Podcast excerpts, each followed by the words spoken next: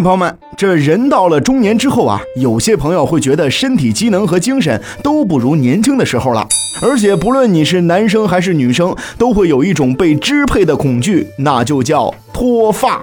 有调查显示，约四分之一的男性会在中年后有秃头的趋势，而表面看着仍然光鲜亮丽的青年，其实背后也隐藏着脱发的辛酸与焦虑。但问题是，你真的是脱发吗？针对这个问题，小白专门去查了很多资料。医学上，如果每天掉一百根头发以上，那就要警惕脱发了。可是这一百根数起来也挺费劲的，尤其是我们怎么知道头发什么时候掉？总不能雇个人跟着我掉一根就接一根吧？那也嗯太贵了。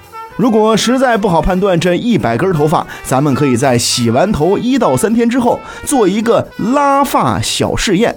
就是用拇指、食指、中指从发根部捏住一缕头发，顺着头发的方向轻轻的牵拉。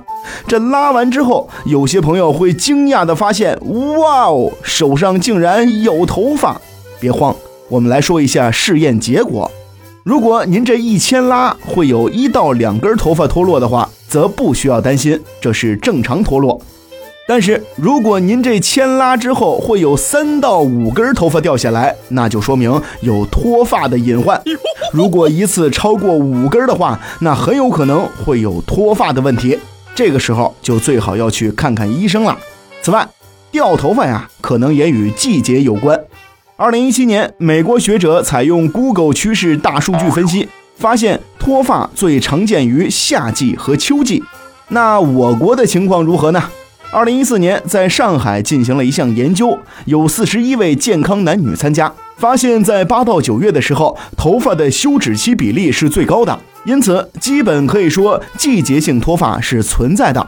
秋季是最容易出现脱发的季节，不过秋季脱发并不需要过多的担心，因为秋天掉的头发会在春天里重新得到补充，所以有人戏称这和宠物季节性换毛是一个道理。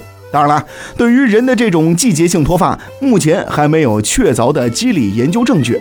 最后，咱们再来说一说洗头的事儿。有关洗头频率这个事儿，还真的有很多人在乎。天天洗头，担心头发掉的厉害；不经常洗头吧，又担心油脂堵塞毛孔。每隔几天洗一次，对头发是不是更好呢？有些人洗头简直就是灾难，这脸盆里、手上、下水道到处都是掉下来的头发，看着都吓人。所以，像头发不能天天洗，否则头发就会越洗越掉。类似这种说法，很多人都是听说过的。那问题来了，这种说法本身科学吗？如果每天都洗头，会有什么危害吗？时间关系，咱们今天呀先卖个关子，下次和大家说一说洗头的一些误区和注意事项。